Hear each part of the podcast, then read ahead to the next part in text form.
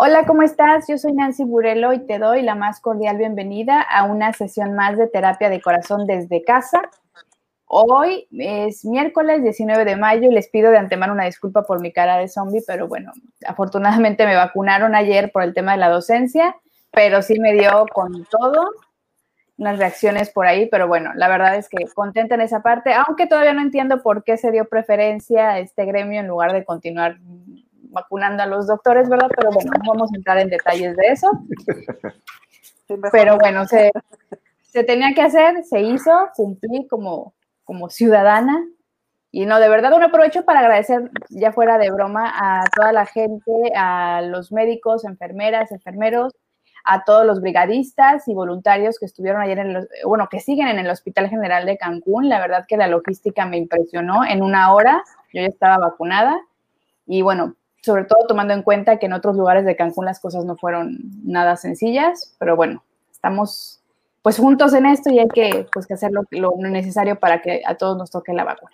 Pero bueno, ahora entrando en lo que nos truje el día de hoy en esta sesión de terapia de corazón, el tema es eh, mitos sobre la medicación en temas de salud mental. Y pues para eso tendría que traer a, dos personas, a dos profesionales de la salud mental que además admiro y que respeto mucho, para que pues platiquemos al respecto y, nos quiten todas esas telarañas que, tenemos respecto a, la medicación. Hoy voy a empezar por eh, presentar a alguien que por primera vez nos acompaña aquí en Terapia de Corazón y que espero que sea la primera de muchas, que además es mi médico, y está dándome acompañamiento y seguimiento en mi trastorno de ansiedad. Y bienvenida, psiquiatra, doctora Andrea Vinci. Hola, ¿qué tal? Muchas gracias, muchas gracias por la invitación. Eh, pues muchas gracias también al doctor Peña, que pues tenemos larga trayectoria de amistad y pues con gusto estar aquí, un placer. Muchas gracias. y vamos a aprender mucho seguramente. Y pues ya de casa, ¿verdad? Este, el doctor Edilberto, Rockstar, aquí está. No, hombre, buenas noches. Aquí con gusto en la terapia de corazón. En la terapia de corazón, eh, semanal para muchos, mensual para el doctor Edilberto, que cada mes viene con nosotros también a, desquitar un poquito, ¿no? A desahogarse también. Pero bueno, para comenzar, les, les quisiera preguntar a cada uno de, a cada uno de eso, no como si fuéramos muchos, ¿no? Pero bueno, a cada uno de ustedes, ¿cuáles son los mitos a los que ustedes se han enfrentado con pacientes? ¿Cuáles son los más comunes? ¿Cómo llegan con ustedes cuando les dicen, sabes qué, si necesitas medicamento, ¿por qué les salen los pacientes?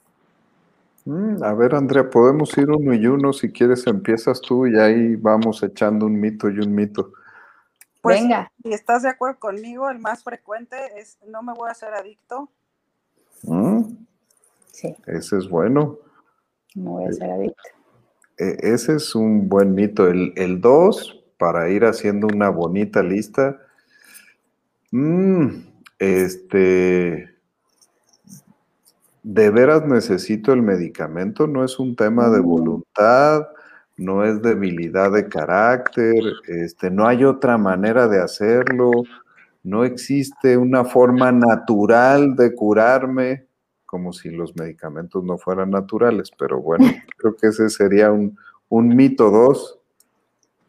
Un mito tres bastante frecuente es este, pero no me va a, o sea, los ven como, no como fármacos, sino como más bien como drogas, ¿no? No me va a drogar, no, no, me, no me voy a no me va a alterar, no me va a cambiar la personalidad. Okay. ah, sí, piensan, tienen razón, piensan que, les van a modificar su forma de ser. Un mito cuatro y que es súper taquillero es no estoy deprimido, es falta de litio. E, ese, ese es buenísimo y ahí nos vamos a ir como hilo de media, ya verás, Nancy, pero la gente luego cree que que no existe la depresión y que es una carencia de litio. Ok, ¿algún otro más que quieran compartir? Pues digo, no, no como tal, bueno, sí, es un mito. Es em, cuando ya lo están tomando, adjudicarle al medicamento inclusive los mismos síntomas de ansiedad, ¿no? O sea, que el medicamento les produzca cualquier síntoma físico que tengan Ok, sí, suena bien también. Sí. Habría, por ejemplo, ajá, adelante, adelante. No, bueno, e, en esa misma línea y ahorita muy de moda con la vacuna, si tomo antidepresivos no me puedo vacunar, si tomo antidepresivos no puedo tomar ninguna otra medicina, no puedo ni oler el alcohol de cerca. Este, e, e, ese es un buenísimo mito, el de, el, ah, y, va de la mano con que me enfermé de la panza y entonces como mi gastroenterólogo me mandó tres medicamentos, pues decidí dejar el antidepresivo porque no fuera a hacer mucha medicina. Sí, sí es cierto. Digo, aquí va mi experiencia como paciente. Digo, no me dejará mentir la doctora Andrea, ¿verdad? Que de repente yo, doctora, tal cosa, doctora, tal cosa. Digo, yo creo que también es en la ignorancia, por supuesto, de, de los temas, pero creo que sí la carga que le damos a los medicamentos que tienen que ver con salud mental, precisamente por mucho de lo que han comentado ustedes, es más emocional también, de alguna forma. Y le damos más peso como diciendo precisamente no vaya a ser que me cambie la personalidad o que tenga una reacción a nivel cómo me comporto mucho más eh, fuerte, porque yo cuando, por ejemplo, yo que, soy, que padezco mucho de migrañas, le decía a la doctora, doctora, tengo migraña, dejo el medicamento y, la doctora así como de, mm, mm", ¿no?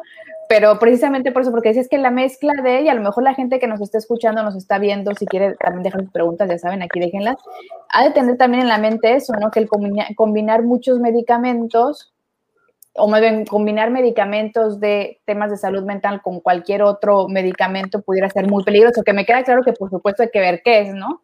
Pero en primera instancia a lo mejor decir, es que no me puedo tomar un paracetamol porque me duele la cabeza y entonces también de repente creo que sí, yo, yo, yo he caído mucho en eso, porque ¿qué tal, qué tal? Bueno, con la vacuna yo estaba, ¿me puedo vacunar? Precisamente lo dijo Alberto y yo, bueno, no le sé, ¿no? Pero, pero, pues aquí andamos para aprender.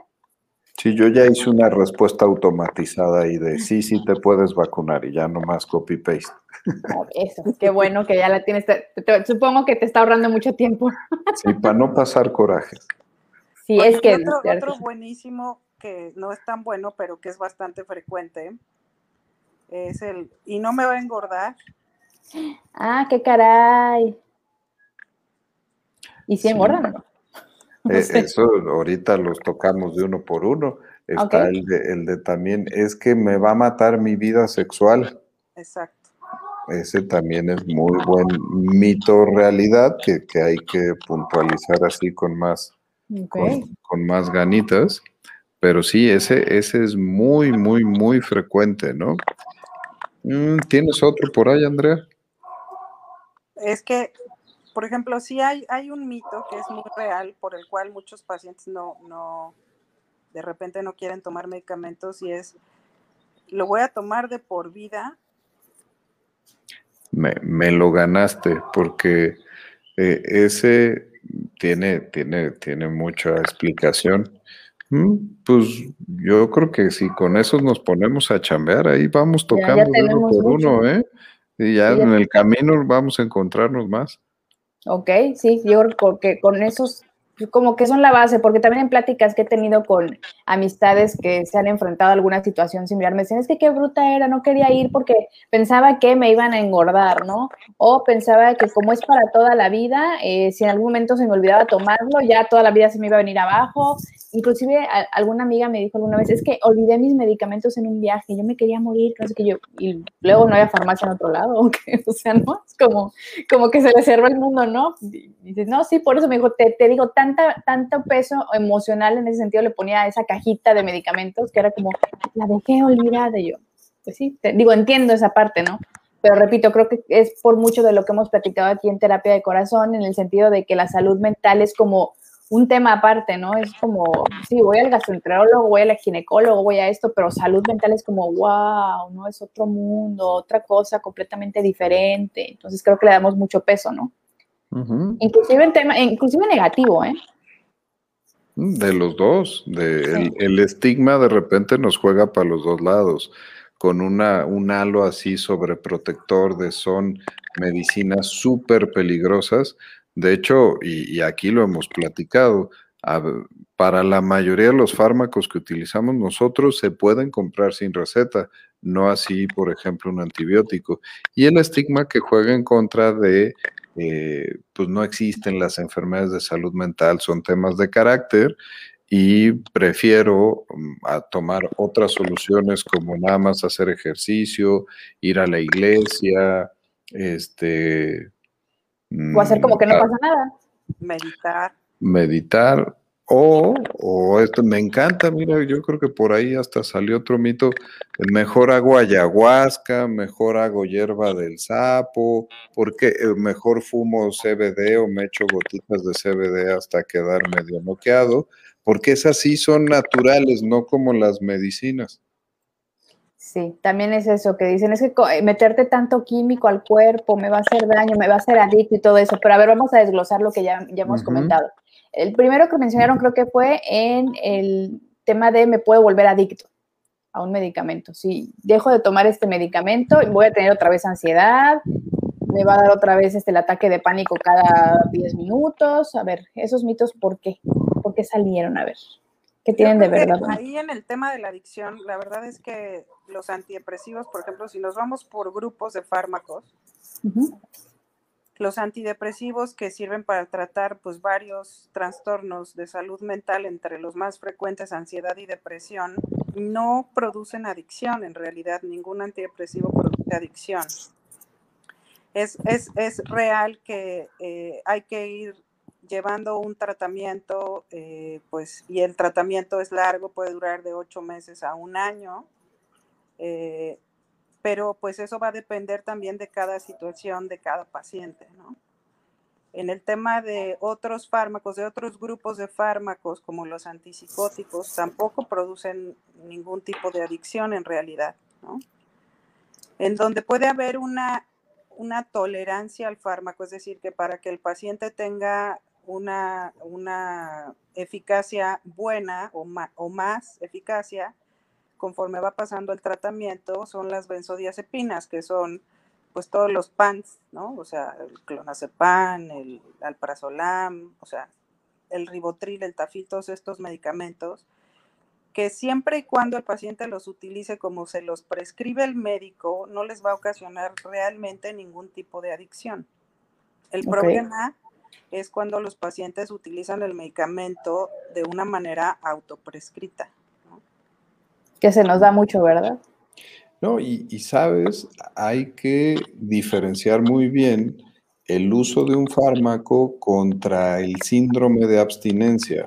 Que yo presente abstinencia cuando suspendo de manera abrupta un medicamento, estos que estamos platicando ahorita, antidepresivos, antipsicóticos, no representa el hecho de que yo ya me habitué y nunca jamás lo voy a poder dejar. ¿sí? Simplemente que no es la forma de suspenderlo. Estos medicamentos ocasionan cambios en neurotransmisores en el cerebro que se hacen estables y si de repente mi medicamento que vive 24 horas en la sangre no me lo tomo cuando toca, voy a tener una abstinencia aguda de ese medicamento con dolor de cabeza, con mareos, con gran malestar, pero la conclusión errónea que toman algunas personas es creer que ya me hice adicto a la medicina y ya nunca jamás la voy a poder dejar. O, como mencionábamos hace un ratito, bueno, si tomo la medicina se corrige mi problema depresivo y ansioso. Igual a, si no la tomo, regreso a estar depresivo y ansioso. Entonces, prefiero no tomarlo. Y lo mencionaba Andrés un ratito tenemos periodos claros de tiempo en el cual el uso de los medicamentos genera la corrección de las enfermedades. Por eso hay que estar siempre en tus citas de seguimiento con tu doctor, revisando este tema, cuánto tiempo se tiene que tomar para que estemos bien claros en esto, pero no confundir abstinencia aguda, que eso no se hace, es tomar mal un medicamento, con adicción.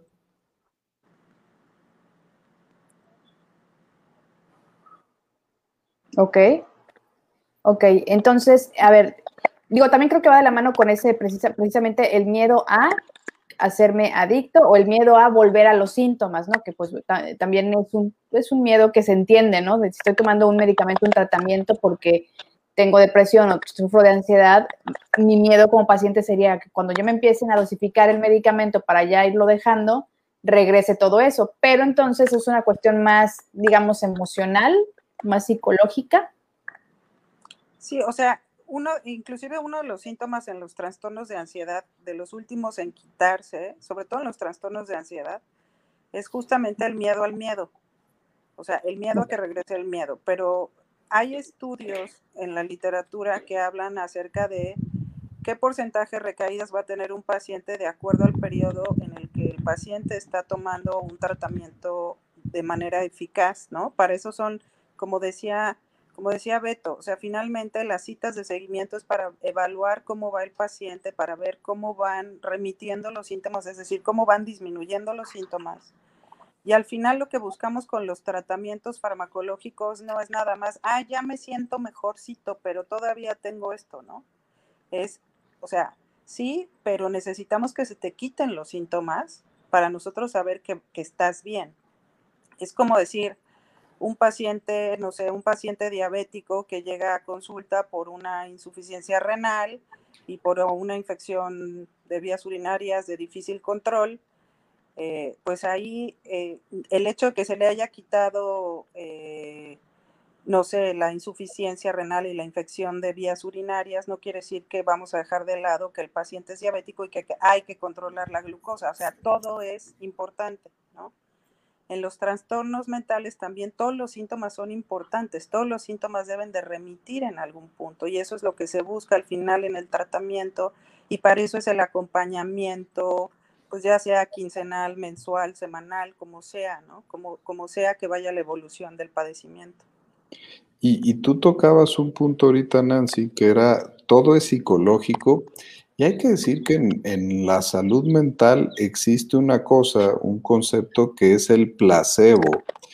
El placebo representa, es cuando la, la, explicación más científica es cuando te doy una sustancia inerte que no tiene efecto, te sugiero que tiene cierto efecto y tú presentas el efecto sugerido, ¿no?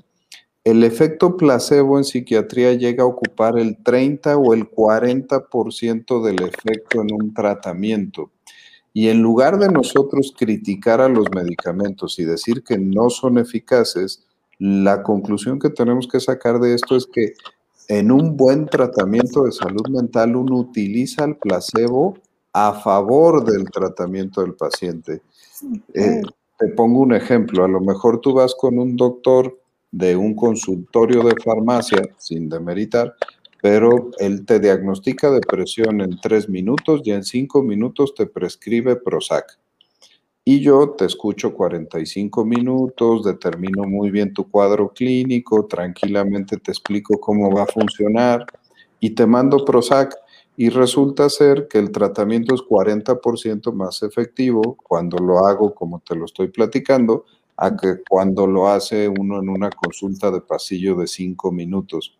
El efecto placebo es muy considerable en psiquiatría y en lugar de demeritar, ah, es que yo estoy fingiendo porque mis síntomas son psicológicos, al revés, es algo que consideramos como parte del tratamiento y por eso existe todo el formato que ven que se hace cuando se da una consulta en psiquiatría, una historia clínica, una escucha activa del paciente, una resolución mínima de conflictos, la explicación y la sugerencia de tratamiento. Oh, ok, muy interesante para que tomemos en cuenta esa parte. Yo creo que entre más información tenemos al respecto, más tranquilidad vamos a, tener el día que nos toque, eh, pues darnos un seguimiento con alguno de ustedes. Antes de seguir con los mitos, quisiera preguntarle si existe eh, algunos puntos, algunos elementos por los cuales una persona no podría tomar algún tipo de medicamento para salud mental, es decir, no sé, embarazadas este, lactando. Mm.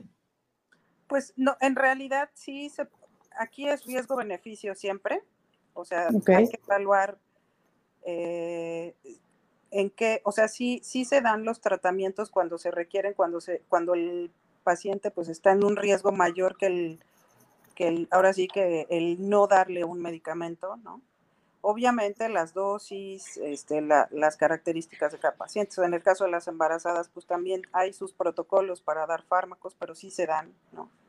Hay otras alternativas de tratamiento que no son fármacos para darle, y pues ahí sí el doctor Peña creo que tiene más experiencia. Sí, y fíjate, lo, lo, documentábamos muy bien. Hay características especiales que nos hacen evitar los protocolos de investigación con los fármacos. Eh, no, lo no podemos diseñar un protocolo de investigación para embarazadas. Es antiético hacer eso. Los protocolos de investigación para niños y adolescentes son muy difíciles porque necesitas identificar la patología y que además el padre como tutor te firme, los pacientes vengan a los seguimientos. Son de muy difícil eh, instrumentación. De hecho, te puedo decir que solo existen dos antidepresivos aprobados en la infancia, floxetina y sertralina, y no porque el resto de los medicamentos no funcionen, sino porque no se han llevado a cabo protocolos que nos permitan utilizarlos. En el estado del arte, de la experiencia de uno como doctor, uno los puede utilizar, pero no existe esa recomendación por parte de una instancia regulatoria. Entonces tiene mucha validez el tema de la pregunta, porque sí, en efecto, y lo mencionaba muy bien Andrea, nosotros tenemos que sopesar muy bien cuando hay una patología en estas poblaciones especiales, el riesgo-beneficio para poder dar un tratamiento o incluso explorar alternativas, como platicaba Andrea, tratamientos ya ahora con dispositivos médicos como estimulación de corriente directa, estimulación magnética transcraneal, que son procedimientos no farmacológicos, pero que además también como no podemos diseñar protocolos de investigación para embarazadas o difícilmente para niños, tenemos solo aprobaciones eh, muy parciales. Entonces, en estos casos siempre es acércate a tu doctor, platícalo con calma, discutan los riesgos, beneficios y hagan un tratamiento informado. Ok, ok, muchas gracias, porque sí, también me, me he topado inclusive con gente que nos ha dejado mensajitos aquí en terapia de corazón que les da, digo, los canalizo, ¿no? Pero el, por qué se acercan es porque sí, eh, me dijeron que sí necesito medicamento, pero eh, estoy embarazada o estoy dando pecho ahorita y no quiero, pero me siento súper mal. Entonces el costo-beneficio es lo que se tiene que, que tomar en cuenta. ¿Y qué, qué, calidad de vida también le puedes dar a tu familia si no estás al 100? bueno, sigamos con el tema de los mitos, que aquí ya me ando ahogando teníamos, ¿tú los anotaste todos, Nancy? Sí, pero déjame tomar agua porque ahora sí que se me fue por otro lado.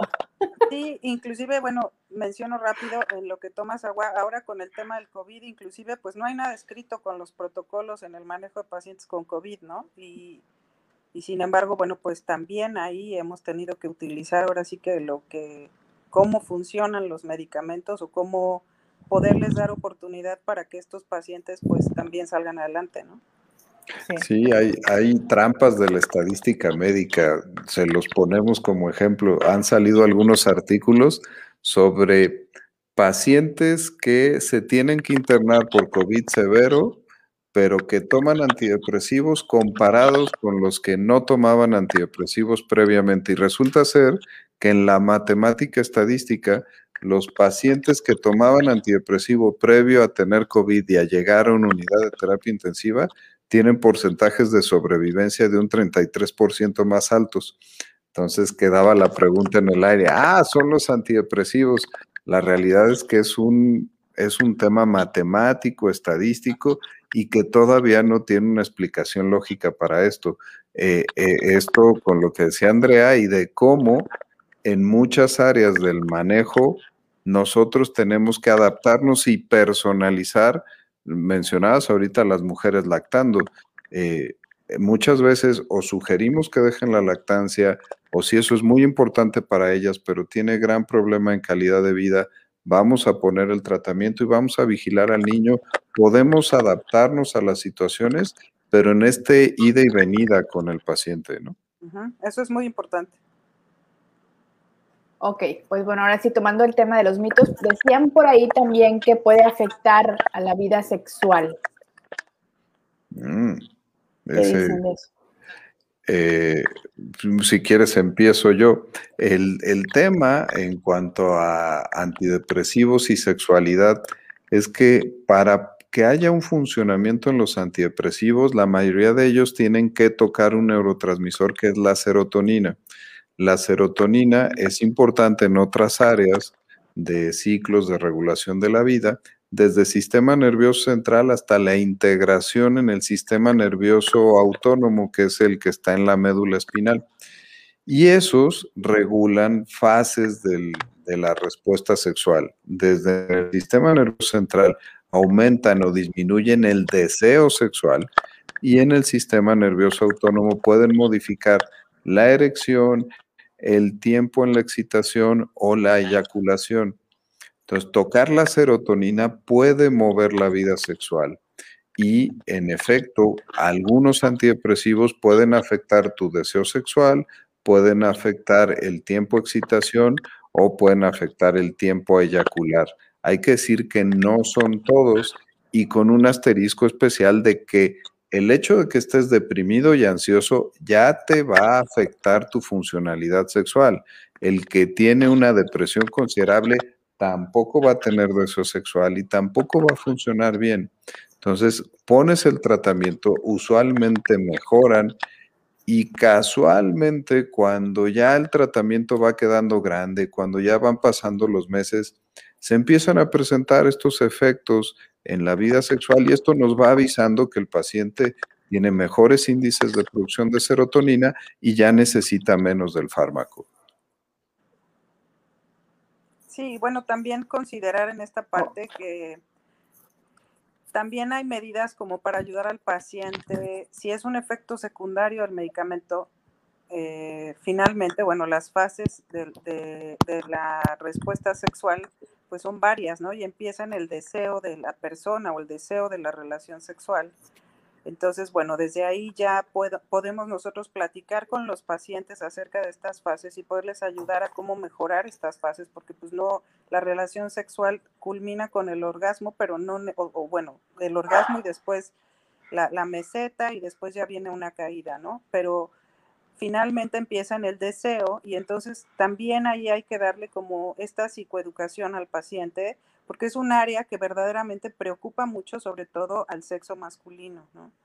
Como las mujeres también tienen un, menor deseo sexual, pero como decía Beto, sí, propiamente por la depresión, por la ansiedad, hay una falta de deseo sexual y también hay que un poco averiguar o preguntar acerca de cómo está la relación de pareja, inclusive trabajar en esa parte. Ok, ¿algo más que quieran agregar al respecto? Eh, en sexualidad creo que no, creo que quedó claro que sí, sí va a haber movimientos en la función sexual, pero que lo correcto es platicarlos muy bien con tu doctor, porque además, y, y, lo hemos documentado aquí, los tratamientos en salud mental no son tratamientos cortos. Entonces, si mi tratamiento tiene que durar seis, nueve meses, un año, y esto me va a mover cosas tan relevantes en calidad de vida como la vida sexual, entonces lo tengo que platicar y así abierto con mi doctor. Ok. Y tener esa, esa apertura y esa confianza con los doctores, con ustedes. Ustedes son profesionales y a lo mejor también hablar de sexualidad a mucha gente le da pena, ¿no? Pero no pasa nada. ¿No? Hay que tener también esa apertura y esa confianza. A ver, otro de los mitos que, decían era que hay muchos pacientes que les dicen, no hay otra forma que se pueda, no lo puedo este, controlar con meditación. Inclusive yo les voy a decir algo, la primera vez que tuve que acudir a un psiquiatra hace un poquito más de 11 años, cuando, cuando tuve un, asunto familiar este, fuerte, que fue el fallecimiento de mi papá, me dio el psiquiatra ribotril, y yo decía, bueno, está bien, y me lo tomé como me lo fue diciendo, pero llegó un momento en que dije, no, ya no lo quiero seguir tomando porque me voy a hacer adicta, porque este, seguramente yo, yo puedo sola. Yo me acuerdo que están que no, yo debo de poder sola, yo debo de poder sola. Y obviamente el psiquiatra hizo su trabajo y me dijo, a ver, Nancy, no se trata aquí de que pueda sola, o sea, está pasando esto y me lo explicó, pero digo, llegamos al punto en que él toda una sesión que está pasando, ¿no? En mi cuerpo y por qué la importancia de seguimiento. Pero esa parte de yo puedo solo, me imagino que se lo muchísimo. ¿Y cómo es como el los zarandean o qué les dicen? ¿Cómo, se les quita eso? Pues no, o sea, yo creo que hay que ser muy empático con el paciente, como bien lo hablábamos hace rato, no, o sea, pues eso es parte de la consulta, ¿no? Entender estos mitos, estos temores, y pues obviamente aparte de los fármacos que, que, prescribimos, bueno, sí se dan otras recomendaciones. Finalmente sí hay que escuchar el paciente qué otras opciones tiene, ¿no? En todas las áreas, en el ejercicio, la meditación. Digo, eso también está indicado como parte del tratamiento al final, ¿no? Eso es algo que puede acompañar al tratamiento y al final es algo que el paciente puede hacer para cooperar con su tratamiento y yo creo que esa parte también es esa parte de placebo que, que no es tan placebo porque finalmente todo eso también tiene su por qué y para qué. Entonces yo creo que en esta parte hay que ser muy empáticos con el paciente y escuchar cuáles son las alternativas que el paciente. Claro que pues hay alternativas que no son muy viables, ¿no? Como las que estábamos hablando, la ayahuasca, el sapo, las gotitas de CBD y todo esto, pues no, no, no, no son como alternativas muy funcionales para este tipo de padecimientos, ¿no? Y, hay que identificar las fortalezas del paciente y utilizarlas a favor del tratamiento. Si es un paciente que el ejercicio representa una de esas fortalezas, entonces lo vamos a documentar y lo vamos a aprovechar. Si la religión y el apego religioso representa una fortaleza, pues no tenemos por qué meter mis creencias ni nada por el estilo y aprovechar esa fortaleza, esa estructura que le da la religión y ese soporte para que le vaya bien en el tratamiento. Y en los manejos alternativos existe una moneda de dos caras, cosas que no nos van a estorbar y que hacen más fuerte al paciente, por ejemplo la homeopatía, podríamos decir, bueno, pues es un tratamiento que hasta donde la ciencia científica se ha puesto a ver, tiene más que ver con el tema de placebo. Pero si el paciente lo usa y no me interfiere con el buen manejo de mi tratamiento farmacológico, adelante, no tengo problema. Pero muchas cosas que las personas identifican como naturales, en realidad también tienen efectos en el organismo. A mí me han pasado pacientes que llegan con hepatitis, con cuadros inflamatorios del hígado, por uso de omega 3, porque el omega 3 es muy bueno para el cerebro, este, me conecta muy bien las neuronas, hace un gran microambiente neuronal, pero resulta ser que en dosis un poquito más elevadas o personas sensibles, es muy difícil de metabolizar en el hígado. Ellos piensan que es más peligroso tomarse un Prozac que tomarse tres omega 3 al día. Entonces, si es esta eh, moneda de doble cara donde hay que comentarle al médico todo lo que yo hago no farmacológico, también para que me lo avale, y para que utilicemos a favor lo que puede que sea una fortaleza para el paciente y limitemos lo que le va a estorbar en la mejoría. Ok, sí, lo que estamos viendo ahorita, y por cierto, ahorita contesto la pregunta, bueno, contesto yo no, les hago la pregunta a los especialistas, pero en lo que estamos, lo que llevamos hasta el momento y que creo que es importante resaltar es esta parte de no tener miedo a decirle a nuestro psiquiatra en qué andamos metidos, qué pensamos, qué creemos, qué nos duele, porque todo suma, todo suma y creo que puede ser muy importante hacia una, lo hemos dicho muchas veces, una mejor calidad de vida y dejar de tener miedo precisamente a, los medicamentos en temas de salud mental y, se los firmo yo, que pues, soy un ejemplo de ello, que que sí puedes estar mejor, pero que no es el fármaco nada más, es todo un, eh, toda una variable de, situaciones que vas, que vas sumando, hábitos que vas cambiando también, y creo yo sobre todo la apertura, la apertura y el entendimiento de que pues no pasa nada tampoco, no es nada del otro mundo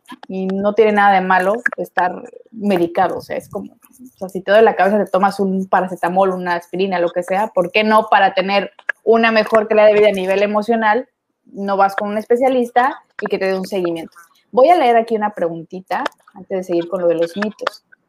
Dice aquí, ¿pueden comentar sobre TOC que inicia en la adolescencia? ¿Hay éxito real en el tratamiento?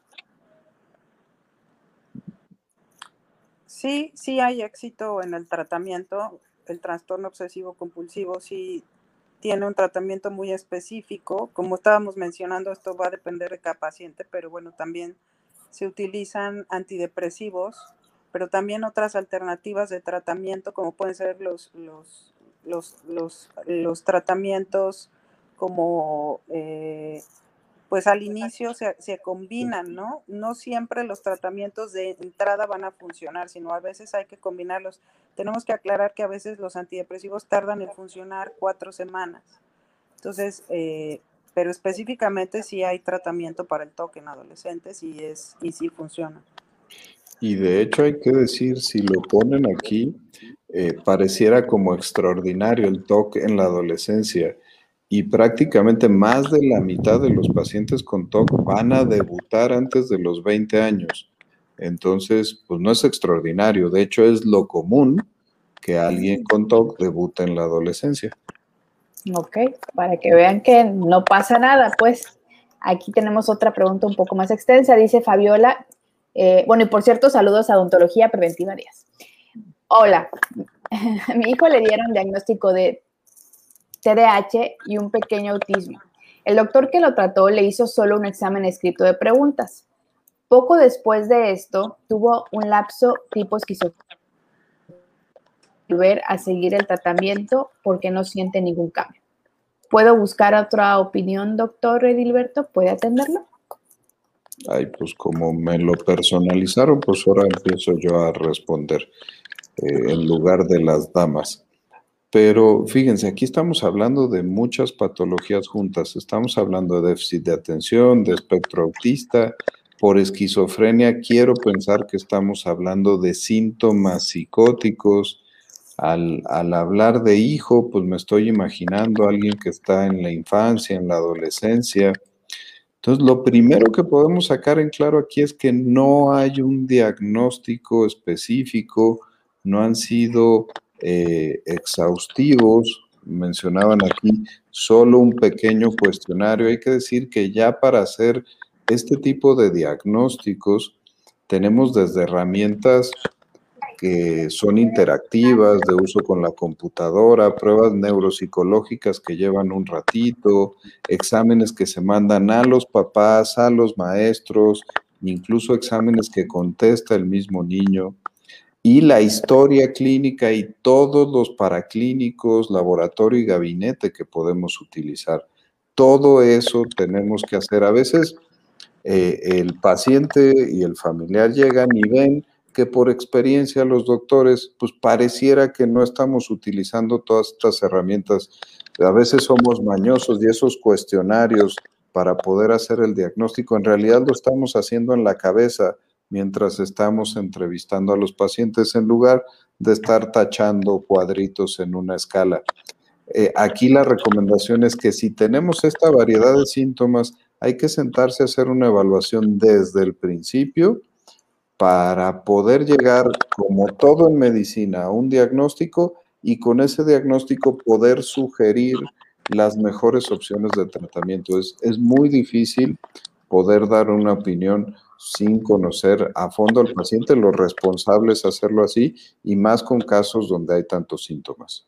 Claro, bueno, Fabiola, si quieres eh, contactar al doctor Edilberto, acuérdate que lo puedes hacer a través de Cisne México, están sus redes sociales y ahí puedes hacer, solicitar una cita con él y pues qué, mejor que, que tengas todo este, eh, esta información al respecto y que de verdad lo hagas pues como debe ser, ¿no? O sea, buscando y pues que se les dé un seguimiento. Muchas gracias, Fabiola. Y bueno, por aquí ya para terminar con las preguntas, dice Sheila. Buenas noches. ¿Cuáles serían los efectos negativos de la medicación por depresión en niños? Gracias y felicitaciones. Pues aquí no está, bueno, efectos negativos realmente a lo mejor están, quiero pensar que están hablando de efectos secundarios de antidepresivos. De hecho, ahí está. Eh, eh, yo creo que los efectos secundarios son variados de acuerdo a cada fármaco, pero bueno, los más comunes, sobre todo en los inhibidores de recaptura de serotonina, que son los que más se utilizan actualmente, justo por la eficacia y por la disminución en los efectos secundarios, eh, y sobre todo porque en niños solamente están, como ya lo había comentado Beto, pues dos indicados, ¿no? Y son inhibidores de la recaptura de serotonina pues es náusea, eh, gastritis, dolor de cabeza, visión borrosa, eh, dificultad a veces para ir al baño, son como los más frecuentes y ya de ahí, dependiendo de cada fármaco, va a ser como más específico el síntoma. ¿no? Ok. Y a ver, aquí dice, por último, bueno, Fabiola comenta, Fabiola Villegas, que gracias, doctor, y que sí le gustaría hacer un examen más específico, pero bueno, se va a poner en contacto con usted, doctor, para que le den seguimiento. Y qué bueno, Fabiola, y qué bueno que estás buscando ayuda, que eso es primordial. Sí. Y bueno, ya, ya casi se nos va el tiempo, fue muy rápido esto, pero bueno, para ir cerrando, porque cierre de, de la sesión de hoy con este tipo creo que es bien importante poner eh, mitos sobre la medicación porque lo han preguntado mucho aquí en terapia de corazón y porque es un tema que yo lo viví también de cerca e inclusive de unos meses para acá precisamente con todo este tema de la pandemia tanta gente que pues ha debutado como bien lo dice el doctor Edilberto en algún tema de, de salud mental tienen ese miedo de es que me dijo el psiquiatra con el que fui o la doctora con la que fui que que me tienen que medicar. A mí nunca me habían medicado para temas de salud mental y, y qué tal que lo dejo y me vuelvo adicto, o qué tal que no me puedo embarazar, o qué tal que este, lo necesito para vivir. Entonces creo que tenemos esas ideas preconcebidas también, como decía la doctora Andrea, de que un medicamento de salud mental es más como, un, como una droga que como una medicina que está para pues, llevar un proceso y que poco a poco te va, te va a sacar adelante. Porque y si es cierto, no, no, no es que hoy me tome el medicamento y ya mañana todo es color de rosa y fabuloso. Es mucha voluntad, pero también es sumar lo que decíamos hace rato, sumar diferentes situaciones a tu vida, a tu día a día, ¿no? El, una dieta lo mejor posible, hacer ejercicio, meditar, por supuesto, el, el, medicamento y darle continuidad a lo que, a lo que estén haciendo. Pero bueno, ya para ir, este, irnos cerrando, ¿cómo le hacemos para quitarnos estos mitos tan absurdos? ¿Dejemos de, de fomentar las cadenas de WhatsApp o qué? bueno, si acabemos con los grupos a las de tías. WhatsApp. Si acabemos con los grupos eso de sí, WhatsApp, eso, eso es súper De necesario. lo que sea. Así sea de lo que sea. A ver, Andrea, vas tú y, le, y ahí le sigo yo.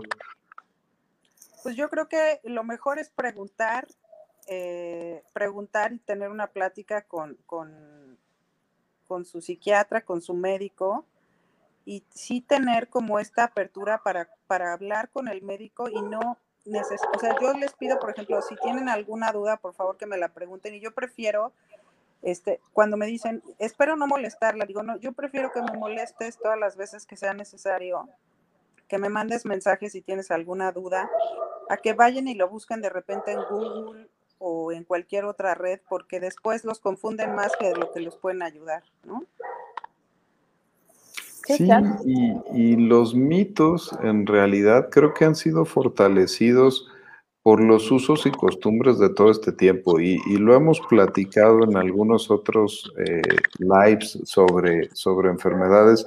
Creo que ahora que, que vivimos todo este experimento social de la pandemia, y ahora la capacidad de información, la alerta que tenemos sobre salud mental, todos ya ahora es imposible que no hayamos conocido a alguien cercano que haya tenido un padecimiento de salud mental. Uh, ahora, pues ya sabemos que hay muchos canales, eh, incluso pues a nosotros como doctores ahora se nos exponenció eh, esta semana y la anterior he estado trabajando con talleres de, uso digital de herramientas para médicos generales y de otras especialidades. Y una de las conclusiones en los talleres es, y ahora podemos ofrecer una gran cantidad de servicios, ¿no? Desde resolver dudas por mensajería instantánea, poner una mini consulta de 5, 10 o 15 minutos sin historia clínica solo para resolver una duda más funcional que buscar en Google, donde si busco la aspirina puede dar convulsiones, va a decir que sí, no, la aspirina puede subir de peso, va a decir que sí, la aspirina puede dar dolores de cabeza, va a decir que sí, si yo busco los antidepresivos pueden ocasionar intentos de suicidio, va a decir que sí. Entonces, puede haber un servicio de resolución de una duda, un servicio de consulta virtual de urgencias, una videoconsulta o incluso un servicio en el cual te voy a llevar después al consultorio porque esto requiere una atención presencial. Entonces, si algo nos enseñó ya ahora la pandemia en cuanto a mitos en salud mental, es que el que no los quiere resolver es verdaderamente porque no los quiere resolver y no quiere aprovechar ya las herramientas que están a la mano, ¿no? Los, los, mitos como los puntualizamos y de los que se nos faltaron, de el litio, este, voy y me hago un examen de litio, este, los medicamentos me van a cambiar mi forma de ser y mi personalidad, son cosas que eh, ya en contacto con un especialista en salud, o incluso ahora que les digo que estaba haciendo los talleres, les invito yo a que prueben una, una página que se llama 1Doc3. Es un esfuerzo colombiano maravilloso que tiene un robot de inteligencia artificial y háganle las preguntas por escrito al robot. El 80% de las preguntas ya las responde el robot de forma automática porque ya se las han preguntado antes. Solo el 15% de ellas tiene que haber un doctor atrás para poder dar una respuesta. Entonces ya ah, la tecnología, la tecnología bien utilizada, no como doctor Google, que, que bien lo mencionaba Andrea, nos puede ya resolver los mitos y si no, vayan con su doctor. Sí, vayan con su doctor y de verdad infórmense también en lugares, pues reales, ¿no? No, no, no. Ya les a nada de por algo que le dijo una tía que vio en no sé dónde y bueno, pero bueno, se vacunó afortunadamente. Y pues nada, muchísimas gracias a toda la gente que se conectó. Recuerden que este contenido, este video y todos los que hemos hecho a través de ya más de un año de terapia de corazón se quedan en YouTube, se quedan aquí en Facebook, en Spotify, bla, bla, bla. El caso es que, de verdad, gracias por haber estado con nosotros, doctor Andrea, doctor Edilberto. Saben que se les admira y se les respeta mucho.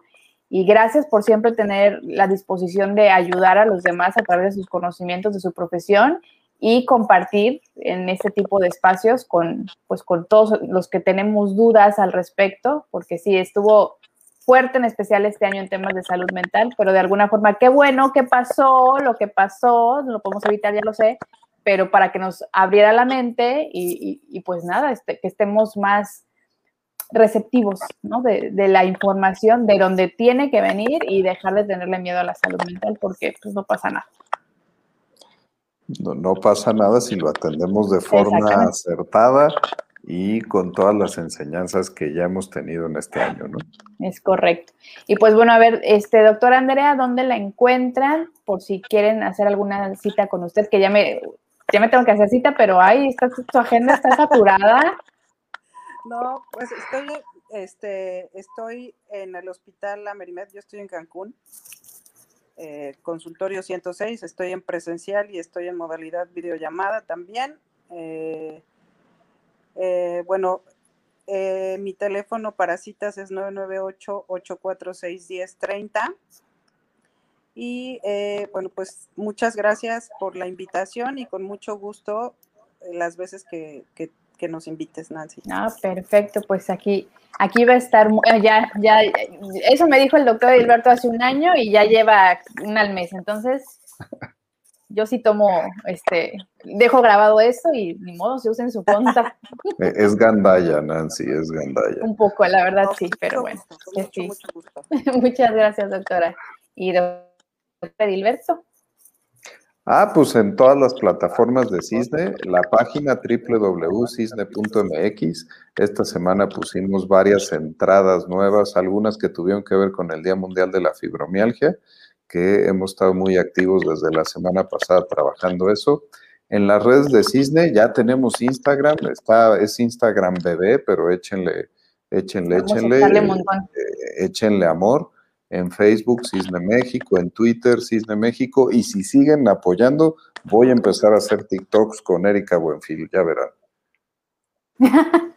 Muy bien. Ahí estaremos pendientes.